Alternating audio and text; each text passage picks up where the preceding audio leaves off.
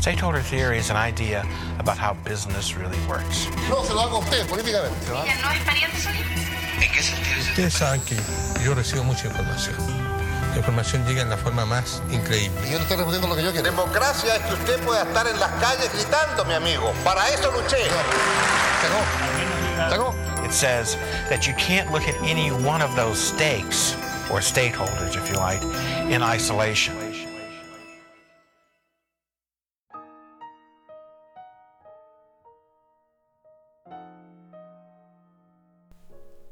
Bienvenidos a un nuevo episodio de Stakeholders.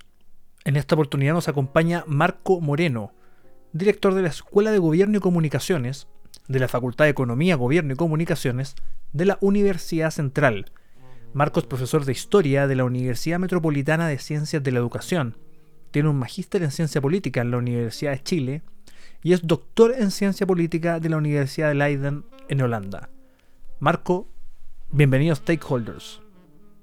Muchas gracias, Sebastián, por la invitación y muy contento de estar contigo compartiendo este espacio para hablar de, de políticas y otras, otras hierbas. Marco, la Universidad Central imparte la carrera de ciencia política hace aproximadamente 20 años, siendo una de las pocas universidades que en ese entonces, cuando comenzó, la impartían como tal y no como esta salida alternativa o de mención en ciencia política que tenían las carreras de administración pública. ¿Cómo has visto el desarrollo de la carrera en estos casi 20 años? ¿Y cómo ves el panorama de la ciencia política en el país?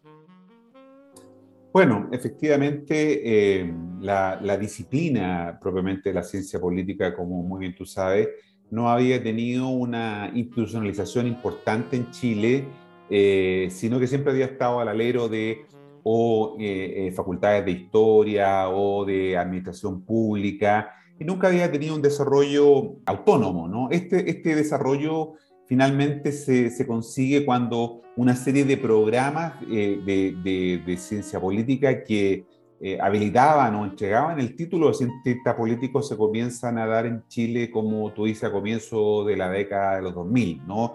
Y la carrera de ciencia política de la Universidad Central es una de las primeras que comienza a entregar eh, este, el título profesional de administrador público y el grado académico de licenciado en ciencia política. Eh, es importante señalar que se ha ido de alguna manera consolidando en todo este tiempo, ¿no? Hoy día es una carrera que tiene seis años de acreditación, la carrera de Administración Pública de la Universidad Central, de un máximo de siete, eh, y por lo tanto eso habla de alguna manera de, de, un sello de calidad importante que tiene nuestra, nuestra carrera, ¿no? Y, y eso tiene que ver con la consolidación de la disciplina en el país. Hoy día hay muchos otros centros que, que la están impartiendo y, y, de alguna manera eso eh, habla también de un, de un florecimiento y desarrollo disciplinar importante. Esto, esto ha, llevado entonces a que hoy día podamos hablar de una consolidación de la ciencia política, ¿no? después de 20 años. Y la, carrera de la Universidad Central de Ciencia Política también ha ido de alguna manera colocando sus cimientos sólidos para proyectarse hacia eh, el siglo que viene, ¿no es cierto?, eh, con, un, con, una lógica más bien de, de, una carrera que apuesta por la interdisciplinaridad y por la transdisciplinaridad, ¿no? Es una carrera que se nutre, o una profesión que se nutre también de, otra, de otros enfoques disciplinares, y por eso que nosotros eh, hemos ido haciendo una apuesta progresivamente también en la lógica de lo que son las ciencias de gobierno, y dentro de esas ciencias de gobierno, la ciencia de la administración pública y la ciencia política, ¿no es cierto?, juegan un rol muy importante y que son claves para poder eh, formar a los profesionales que tienen que enfrentar eh, un mundo que está caracterizado por la complejidad, ¿no? Y la complejidad obliga y demanda tener nuevas herramientas de nuevo tipo para enfrentar escenarios que están signados justamente por esta característica, no solo de la complejidad, sino que también de la conflictividad, ¿no? Y para, para, para entender sociedades complejas, para entender sociedades conflictivas, se requiere de un conjunto de herramientas, no, no solo de un solo saber, de un solo ámbito, sino que requiere de, una lógica más bien de un abordaje interdisciplinario y eso es lo que estamos haciendo eh, ahora último en eh, la carrera de Ciencia Política de la Universidad Central. Marco, la, la salida del mercado laboral de los cientistas políticos es compleja, al, menos en este país, no solo porque sea una carrera relativamente nueva, sino que principalmente por las dudas y desconocimiento que hay en torno a qué hace un cientista político. Lo que han hecho algunas universidades, tratando de buscar un perfil distinto y una especialización, es ofrecer menciones, como en políticas públicas, por ejemplo, tratando de, como tú bien decías, diversificar o de ampliar el rango de acción desde el pregrado. Otras universidades han optado por ofrecer una salida con magíster haciendo un semestre más, también con la opción de elegir entre algún tipo de especialidad. ¿Cómo se ha ido adaptando la malla curricular de la carrera en la Universidad Central y cómo ha sido la relación con los exalumnos en el sentido de ir conociendo sus experiencias profesionales y obtener una retroalimentación para ir mejorando o afinando ciertas materias?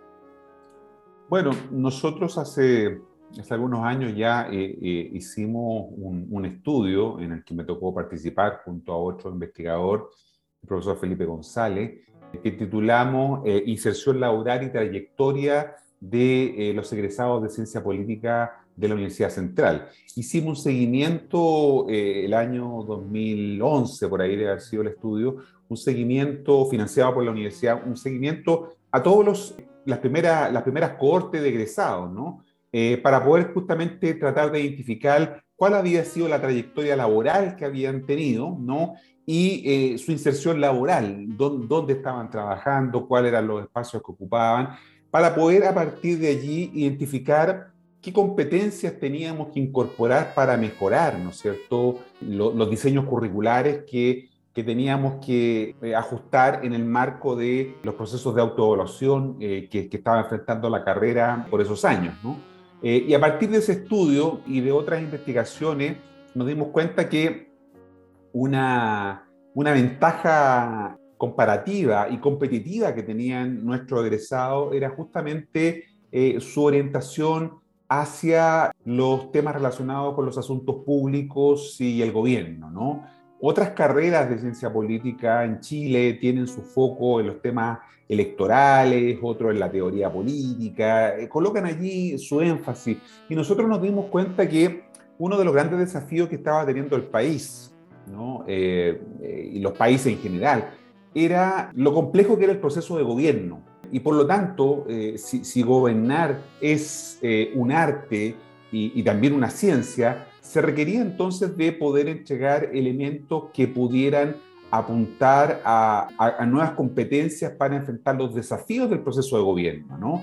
Gobernar eh, eh, es una tarea que no es sencilla, ¿no? Eh, tú conoces muy bien cómo, cómo, cómo la, la, la, complejidad y la, y la dificultad que tiene el proceso de gobernar. No solamente lo digo desde el punto de vista de la gestión administrativa o pública o de la implementación de las políticas públicas o del diseño de políticas públicas. Estoy viéndolo en la otra dimensión que tiene que ver cómo eh, gobernar hoy día requiere también de competencias que, que, que, apuntan, ¿no es cierto?, a cómo identificar cuáles son los problemas en, sociedades cada vez más complejas, ¿no? Y cómo, esto, y cómo estos problemas requieren de un abordaje integral y sobre todo cómo la política juega un rol muy fundamental en el proceso de construcción de legitimidad de las soluciones a esos problemas. Los problemas son múltiples, son variados, existen muchos diagnósticos, pero la gran, interrogante es cómo, eh, eh construimos soluciones que sean eh, relativamente aceptadas por la ciudadanía, ¿no? Y ahí está todo el tema de los procesos de, de, construcción de legitimidad para las políticas, los programas y proyectos. Y ahí entonces vimos nosotros que había un nicho importante para nuestros egresados, en el sentido de, a través de un enfoque por competencia, no solamente del saber, sino que del saber hacer, podíamos entregar herramientas para enfrentar ese desafío. ¿El cuál desafío? El de construir apoyo y legitimidad para la construcción de políticas públicas. De repente uno puede tener una muy buena idea, un muy buen proyecto respecto de cómo solucionar un problema público, pero no basta con tener la idea, no basta con tener el buen proyecto. El gran desafío es cómo yo le construyo viabilidad política a ese proyecto. Eh, y por lo tanto, nosotros decíamos, gobernar tiene que ver con un triángulo en donde uno tiene que tener un proyecto de gobierno, tiene que tener un equipo, el otro vértice, un equipo de gobierno, eh, y, y, el tercer elemento tiene que ver con la gobernabilidad, es decir, cómo yo le construyo apoyo y legitimidad a ese proyecto de gobierno. Y eso entonces ha sido el foco central que nosotros hemos puesto en los últimos años en la formación de los estudiantes de ciencia política de la Universidad Central. Es decir, un foco en cómo mejoramos las capacidades para gobernar en términos de herramientas que sean efectivas para eh, llevar adelante procesos que puedan dotar de apoyo y legitimidad a los cambios que quieren impulsar los gobiernos. Y eso tiene que ver con comunicación, eso tiene que ver, ¿no es cierto?, con eh, capacidad de, de, procesos de escucha inteligente, que son hoy día cada vez más importantes, la introducción de las redes sociales en el proceso, ¿no es cierto?, de construcción de, esos, de esas legitimidades. Y hemos estado entonces enfocándonos justamente en cómo potenciamos de mejor manera esas herramientas para formar un cientista político que evidentemente tiene que saber de teoría, pero, pero fundamentalmente nos interesa eh, cómo eh, lo dotamos también de herramientas para la práctica social, ¿no? Eh, para poder enfrentar los desafíos que significa hoy día gobernar.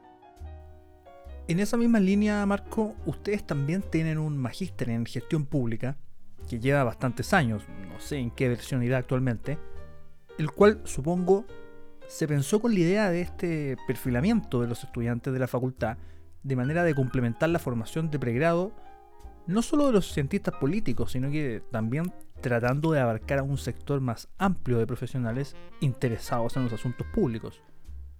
¿En qué está ese magíster hoy y cuéntanos cómo han sido las generaciones que han egresado de él?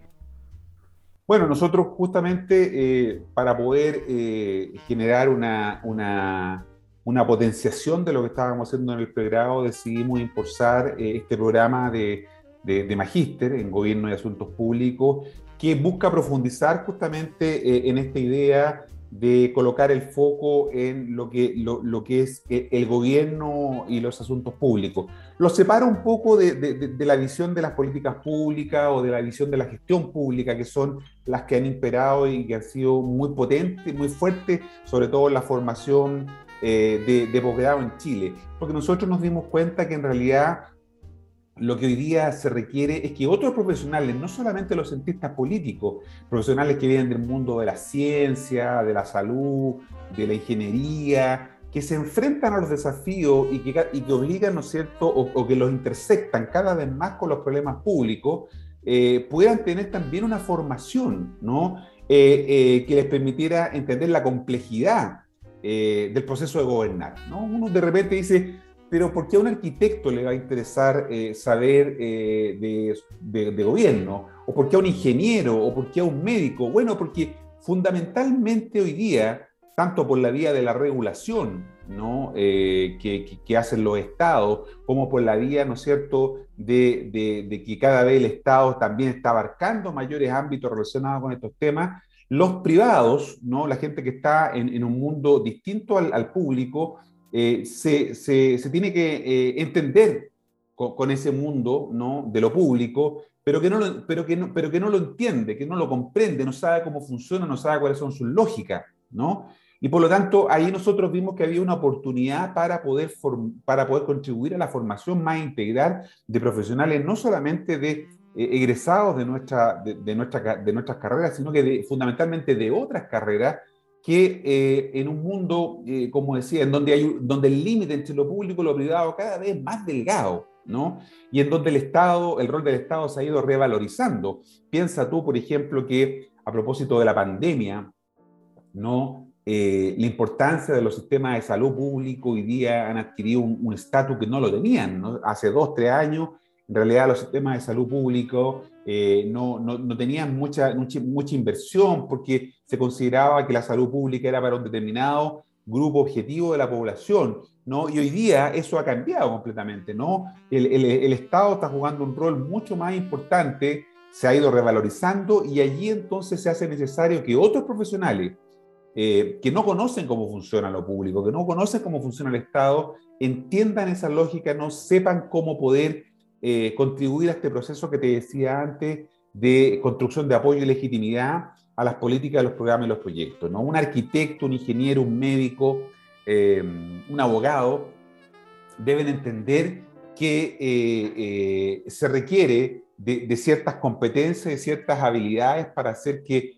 un proyecto tenga viabilidad política. ¿no? Y la viabilidad política no solo tiene que ver con la dimensión económica, sino que tiene que ver con otros componentes. Bueno, esos son los elementos que nosotros intentamos abordar desde eh, toda la formación de posgrado que estamos desarrollando hoy día eh, en, la Escuela de Gobierno y Comunicaciones de la Universidad Central, porque, porque agregamos a gobierno la dimensión de las comunicaciones.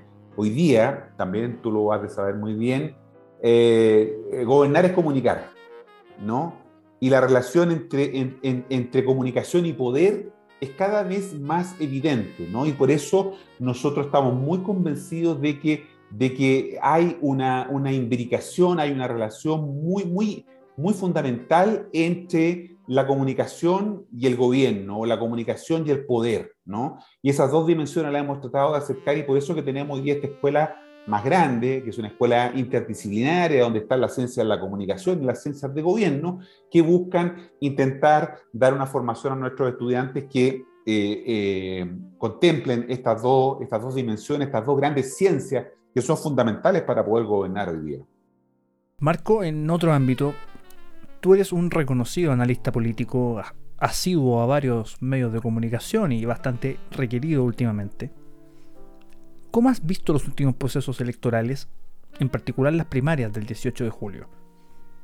Donde una de las grandes sorpresas sin lugar a dudas fue la elección de Sebastián Sichel como el candidato presidencial de Chile Vamos. No solamente por no tener ningún partido político que lo respaldara en esta incursión, sino que porque es un outsider del sector al cual terminó representando. Es alguien que ni siquiera viene de ese sector, de hecho. Y bueno, también con lo que ocurrió en la primaria de la izquierda, donde Gabriel Boric ganó con más de un millón de votos, venciendo a un candidato bastante fuerte, menos de lo que se pensaba a la luz de los resultados, pero con una máquina partidista incombustible como lo es la que tiene el Partido Comunista. ¿Qué te parece ese proceso y qué esperas de la consulta ciudadana que este sábado tendrá unidad constituyente? Sí, yo creo, Sebastián, que eh, eh, este, este proceso electoral hay que mirarlo con un poquito más de perspectiva en el sentido de que estamos efectivamente asistiendo a, un cambio de ciclo político, ¿no? Eh, mucho se decía que, el estallido social de, octubre del 2019 había puesto término ¿no? al ciclo político de la transición, ¿no? que había comenzado el año 89 o el 88, con el plebiscito del 88, y que durante 30 años ¿no? le había dado cierta, cierta gobernabilidad al país, pero ese modelo se habría agotado y la expresión más clara fue el estallido social. Sin embargo, em, como suele ocurrir en los procesos eh, históricos, ¿no es cierto? Lo que tenemos son eh, cambios que van siendo graduales, no son, no son, no son cambios eh, o, o, los cambios que se están verificando en Chile no son del tipo revolucionario, sino que son del tipo evolutivo, ¿no?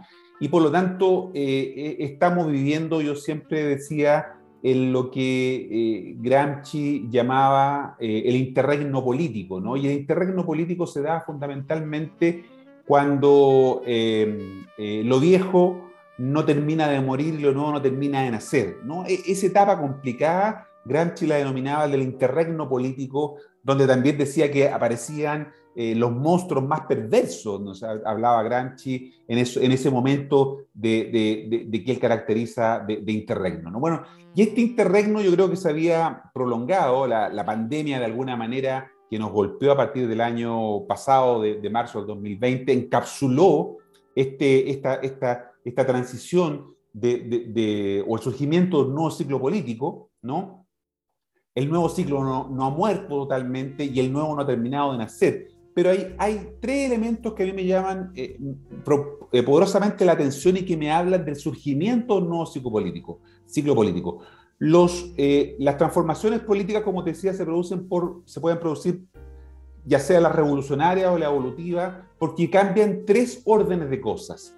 Cambian, y ahí uno lo observa, los sujetos, cambian los temas y cambian las condiciones en que se realiza la política, ¿no?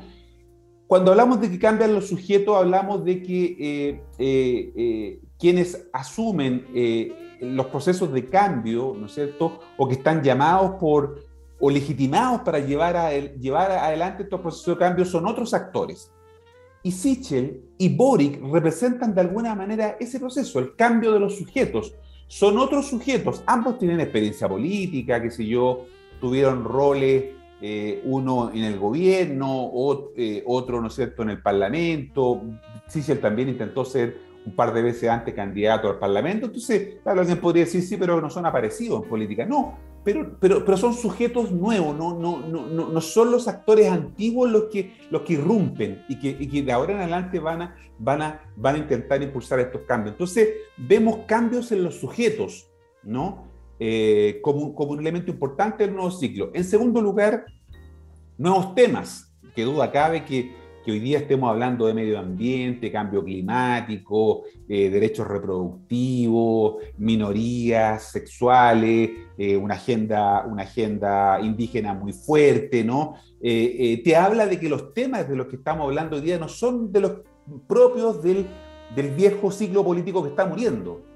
Eran otros temas los que hablábamos y hoy día estamos hablando de temas totalmente distintos, ¿no? y, y, que por lo tanto marcan un cambio significativo en la agenda. Entonces, cambian los sujetos, cambian la agenda y cambian las condiciones. Hoy día la política se está haciendo, ¿no es cierto?, eh, eh, eh, de alguna manera con elementos distintos a los que se hacían antes. De hecho, que hoy día podamos estar hablando tú y yo, ¿no? en distintos puntos de la ciudad y estemos conectados de esta manera, te habla, ¿no es cierto?, de que la política está cambiando de una manera muy vertiginosa, no se está haciendo de otra forma. La pandemia también aceleró este proceso de, en donde la presencialidad ya no es lo único importante, ¿no? Sigue siendo importante el trabajo en el territorio, sí, pero también otras formas, ¿no? Se han ido valorando, revalorizando. Por ejemplo, todo el trabajo en redes sociales, la política hoy día se está haciendo en este espacio, en el espacio de las redes sociales, cada vez más y de manera más intensa.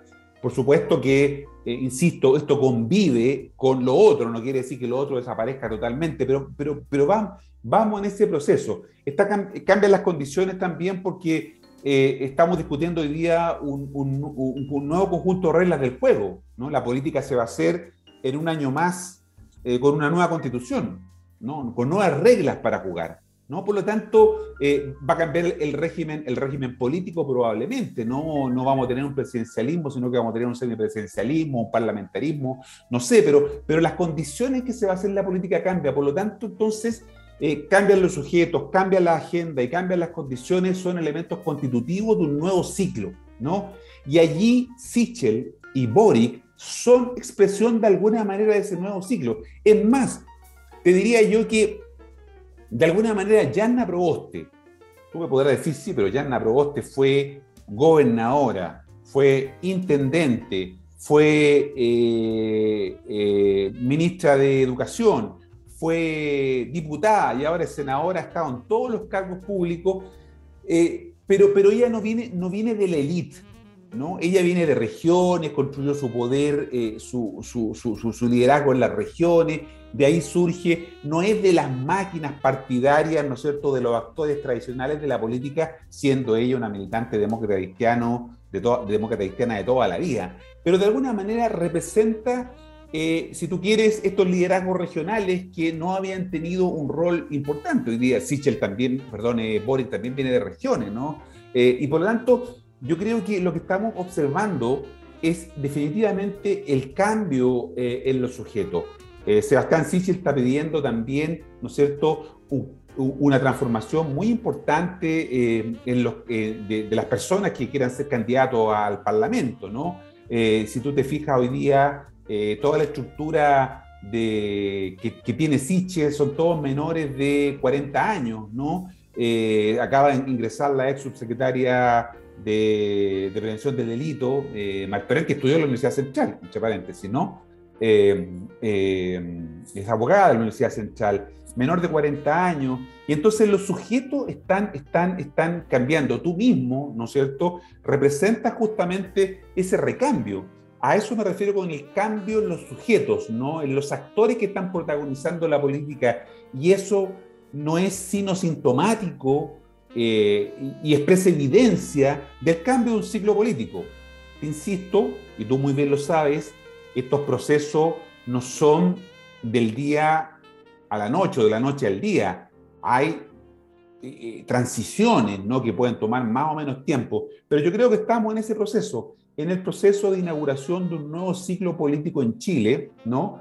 que no sabemos muy bien cuáles van a ser los elementos estructurantes de ese ciclo político, pero sí yo estoy convencido de que a lo menos estos elementos que te señalaba dan cuenta de que estamos eh, en presencia de un ciclo político y, vuelvo a esta idea, ¿no es cierto?, de, de, de, que, eh, de Gramsci en el sentido, más bien esta idea gramsciana, de que eh, de todas maneras lo viejo no, no ha muerto totalmente, ¿no? Pervive, se resiste a morir y lo nuevo está ahí tratando de nacer, ¿no? Eh, y, por lo tanto estamos en ese proceso y esto se va a, va a seguir siendo así porque además eh, tenemos el proceso constituyente que está definiendo las nuevas reglas del juego que no van a estar en vigencia sino hasta en un año más, eventualmente, cuando tengamos un plebiscito de salida probablemente en septiembre del próximo año. Vale decir, todavía tenemos un largo periodo de incertidumbre, ¿no? Eh, que va a caracterizar la política en los próximos meses. Marco, en ese orden de ideas del nuevo ciclo, de los nuevos liderazgos, de las nuevas alianzas, todo eso se operativiza, se hace carne, se materializa en la práctica en los pactos electorales que se inscriben para enfrentar determinadas elecciones.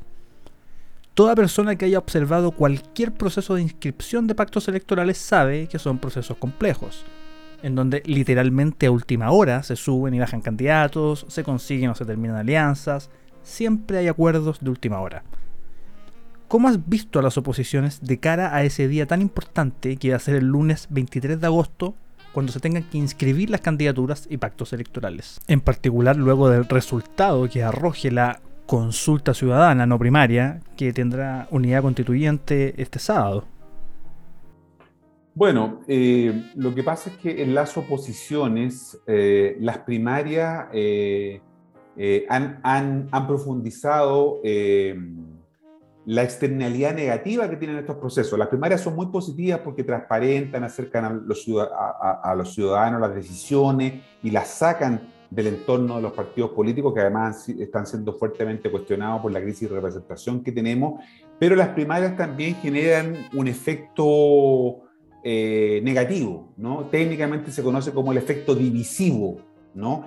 Las primarias generan también efectos de división en las coaliciones, en algunos casos de son resueltos rápidamente y en otros demoran más en resolverse. Fíjate tú que las primarias fueron eh, legales, fueron el 18 de julio, ¿no? hace un mes exacto, ¿no?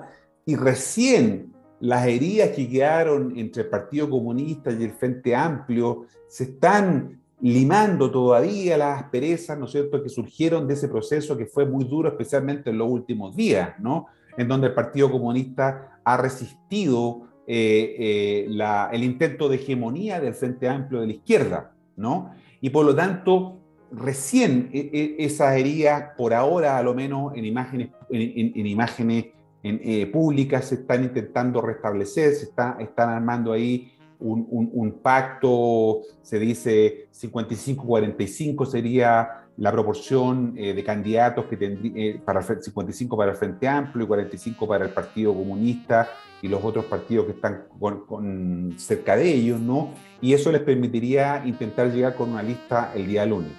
En la otra izquierda, la otra oposición, que es la que se enfrenta el sábado en una consulta, eh, como bien tú dices, porque no es una primaria legal, no es una primaria convencional, como se le llamaba antes, una consulta ciudadana, el problema va a ser más duro, porque en realidad eh, el resultado de esa, de esa consulta va a ser el sábado en la noche, y hay que inscribir pactos el día lunes, ¿no? O sea, 48 horas para resolver las tensiones que va a generar esa disputa. Piensa tú que si gana Paula Narváez, ¿no? La democracia cristiana va a quedar resentida, ¿no es cierto? Y van a haber sectores que probablemente no se sientan muy a gusto detrás de la candidatura de Paula Narváez.